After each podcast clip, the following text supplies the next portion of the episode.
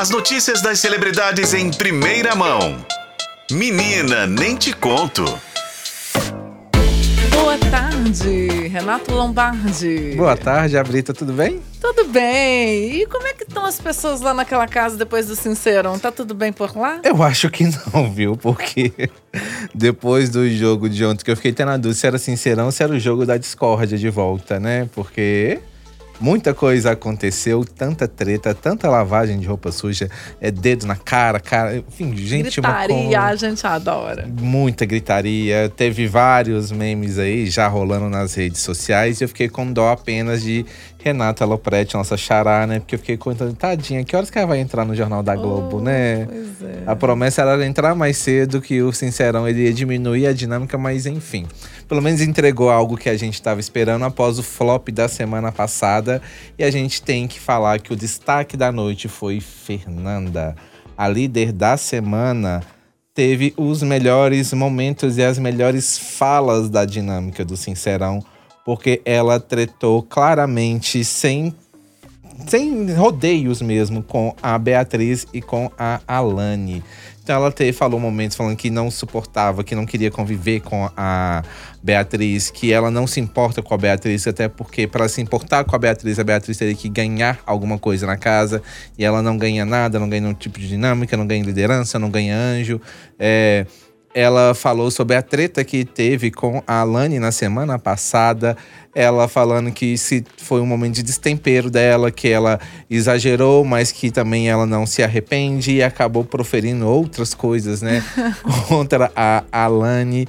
E rolou um momento ali no jogo também, a Brita, que tem repercutido muito que as pessoas criticando a própria postura da Alane na, dentro da casa pelo fato de. apontando que ela tem levantado pautas é, e esvaziando pautas por situações que podem não ter existido dentro da casa. Uhum. Porque na briga da Alane com a Fernanda, tudo começou com um jogo de deboche das duas, mas que os vídeos mostram que quem começou primeiro foi a própria Alane falando da Fernanda, né? Inclusive sobre o, o corpo da Fernanda, sobre a perna da Fernanda, e ela foi retribuindo, e depois a Alane usou aquilo como uma situação que é, a, como se a Fernanda tivesse começado com a com essa questão, mas a gente vê pelo jogo, pelos, pelos vídeos, né? Como eles falam que tá tudo gravado, que quem começou primeiro com a questão foi a Alane.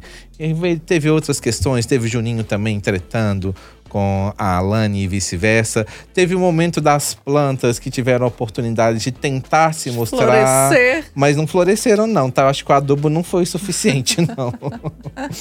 Porque falaram, né, algum falaram nada com nada, a gente ficou assim, o que que você está fazendo? E você teve a sua chance de brilhar nesse jogo para se mostrar, se destacar, deixar de ser coadjuvante, né, como o Tadeu Schmidt chamou as pessoas da casa mas eles não conseguiram brilhar. Então a noite de fato foi de Fernanda. Tem que dar também um destaque para o Juninho, que teve, falou bem no, no programa, é, nas alegações deles, apesar de é, ter falas muito erradas, equivocadas é, e fazer uma leitura errada do jogo, mas ele teve uma postura que ele estava sério e conseguiu falar bem, expressar bem, mesmo sendo errado a situação, sabe? Uhum. É, Vanessa também não tirou o Davi da mente, né, da memória, continuou apontando o Davi na flechada, que era o jogo da flecha ontem, a dinâmica. Mas foi treta que tá rendendo aí a madrugada e, inclusive, hoje vai continuar, já está rendendo dentro da casa, né? Yasmin também sofrendo, né? Ela tá, tá meio chateada, tava lá chateada com a Vanessa, e agora com o Davi. É, ela, ela pegou, assim como a, a Yasmin, assim como a Vanessa, pegou o Davi como principal alvo, como se tudo que acontecesse dentro fosse responsabilidade e culpa do Davi. É, não que ele não seja chato, ele eu acho uma pessoa super chata, acho que conviver com ele para mim seria uma coisa insuportável, é, mas tá uma coisa até meio que exagero, acho que essa situação deles.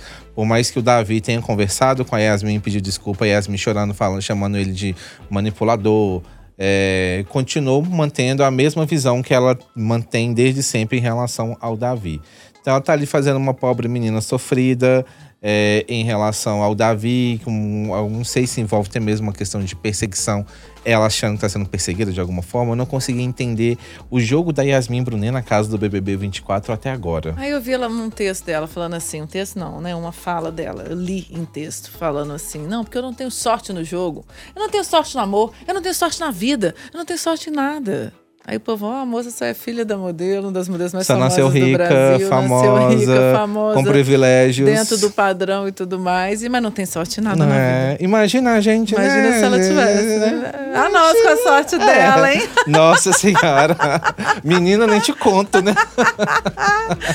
Lombardi, é isso. Amanhã você volta pra contar o resultado do paredão, né? Exatamente. Hoje tem eliminação. Vamos ver quem vai sair, né? Vamos aguardar. Eu tô, você tá torcendo pra quem? Eu só não quero que a Isabelle saia. O, re- o resto, gente, quem sair ali pra mim, eu acho que eu tô feliz. Se eu pudesse tirar dois, eu ficaria mais feliz ainda. É, né? então tá, eu queria passar um recado com a, a- essa eliminação, mas eles não entendem recado mesmo, então tanto faz. Não, é, é perder e gastar saliva. Obrigada, Lombardi. Obrigado, um abraço.